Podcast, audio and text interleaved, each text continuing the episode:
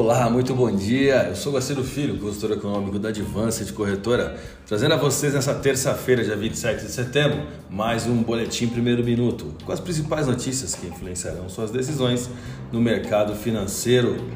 O Ibovespa começou a semana em queda livre, diante de cautela antes das eleições presidenciais no Brasil no final de semana e pressionado pelas ações do setor financeiro ainda que no exterior as bolsas tenham melhorado após o início do dia negativo. Investidores têm fugido rapidamente de ativos considerados arriscados nos últimos dias, principalmente desde que o Fed subiu sua taxa de juros em 0,75 ponto percentual pela terceira vez seguida na última quarta-feira e projetou uma trajetória de aperto monetário mais agressiva do que o inicialmente esperado pelos mercados. Juros mais altos nos Estados Unidos beneficiam o dólar ao tornar os retornos da renda fixa norte-americana mais interessantes para o capital estrangeiro e tem desencadeado temores de recessão, que já tendem a restringir os gastos de empresas e famílias.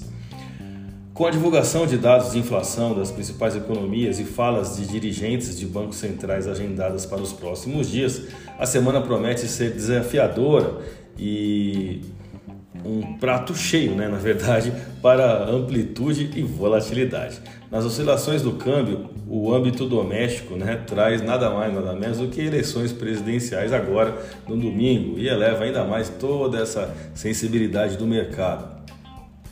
O dólar iniciou a semana com fortes ganhos, operando confortavelmente acima da marca de R$ 5,39 nessa segunda-feira, marcado por temores de recessão. Saindo do noticiário macro e agora falando um pouquinho do Brasil, é, nós registramos aqui um déficit né, em transações correntes de 4,136 bi de dólares em julho, pior do que a expectativa que o mercado aguardava. Vou falar bem a verdade para vocês.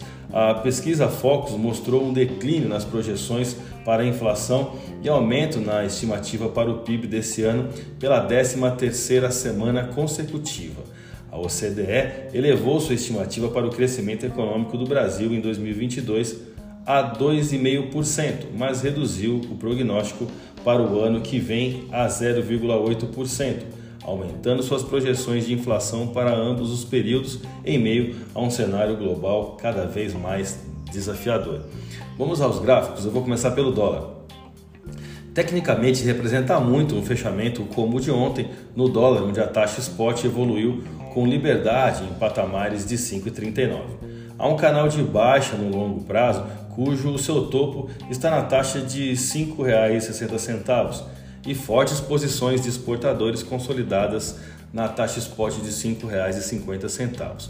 O movimento dos últimos dois dias foi agressivo, um total de 5,87% no período, com projeções de teste na resistência R7 na taxa spot de 5,4533. O volume de negócios na última sessão foi bem alto, em torno de 264 bilhões de reais em contratos futuros de dólar negociados na bolsa brasileira, alta no dólar à vista de 2,43% e taxa spot de 5,3912. Vamos ao euro. Em dia de aversão ao risco e fuga de capital, até as moedas menos é, atrativas no período, né, e sendo até as mais bombardeadas pela depreciação de seus títulos federativos, ganharam, né, é, um dia de valorização, vamos dizer assim. Afinal de contas, estamos falando da segunda maior divisa comercial do mundo, né, o euro.